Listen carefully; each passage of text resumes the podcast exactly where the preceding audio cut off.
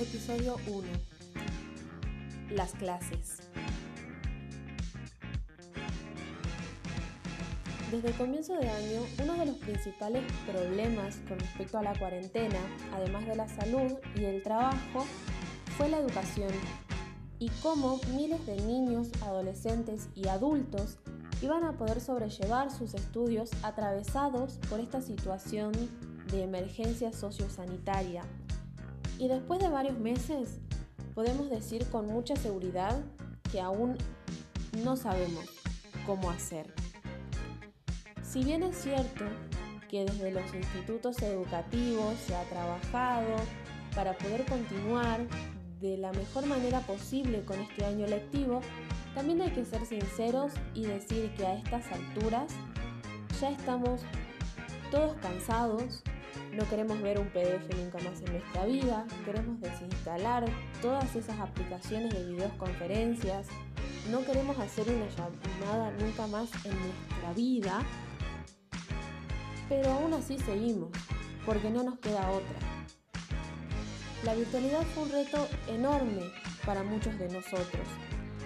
Y sobre todo para los jóvenes que creíamos que sabíamos todo acerca de estas nuevas tecnologías, pero con la llegada de Zoom, con la llegada de Meet, de Classroom, de Jitsi y de un millón de plataformas más, en cierto punto nos vimos un poco aplastados, por así decirlo, por la esta virtualidad. Estábamos muy acostumbrados únicamente a dar like, dar retweet, subir una que otra historia, una que otra foto, ver un video de aquí, ver un video de allá, un stream de Twitch, por ejemplo, pero no estábamos preparados para todo esto. Es verdad que los jóvenes somos nativos digitales. Es verdad que muchos de nosotros nacimos y crecimos en Internet. Somos nosotros los que intercambiamos información, hacemos comentarios, nos implicamos, participamos, generamos herramientas de producción y acceso a diferentes contenidos webs, pero no todos somos así. Francisco Vaca dice que la sociedad fragmentada en dos grupos con respecto a las nuevas tecnologías. Hay un primer grupo que abraza estas nuevas tecnologías y utiliza todas estas herramientas y forma parte de lo que podríamos llamar usuarios web o web actors. Y luego está el segundo grupo al que pertenece también mucha población y es un grupo que, se que permanece un poco distante de estas nuevas tecnologías. Y según Francisco Vaca, estas personas que están distantes lo hacen principalmente por dos motivos. Un motivo económico y el motivo generacional. Tal vez es un poco complicado visualizar esto, ya que la virtualidad, el uso de Internet, por ahí nos parece súper sencillo, súper normal, súper común. Pero navegando por Internet encontré varios testimonios que nos muestran como dos caras, o en realidad un montón de caras, acerca de la cursada de manera digital. Los siguientes testimonios son todos testimonios reales que fueron publicados en LatFem eh, para poder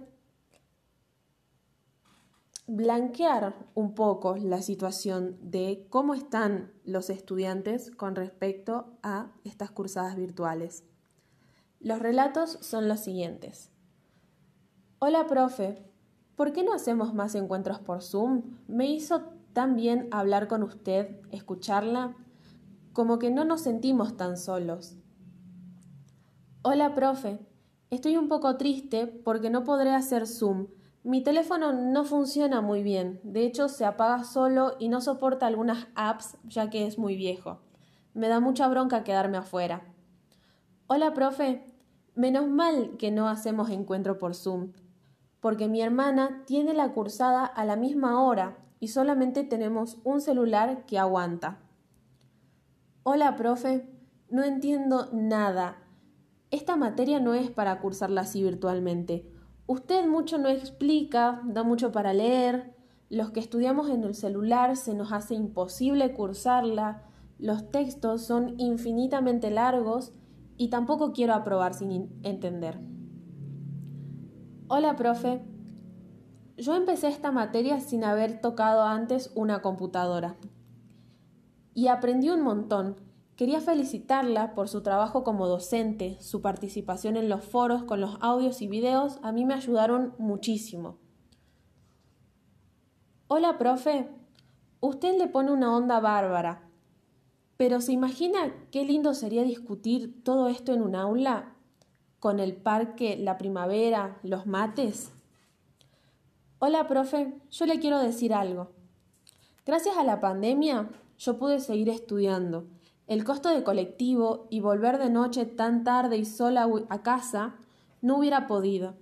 Estoy muy agradecida de poder hacerlo virtual. Estos son algunos relatos de cómo los estudiantes vivimos la cursada virtual. Y si quieren leer un poco más, los invito a que entren a latfem.com y lean todos estos relatos titulados Hola, profe.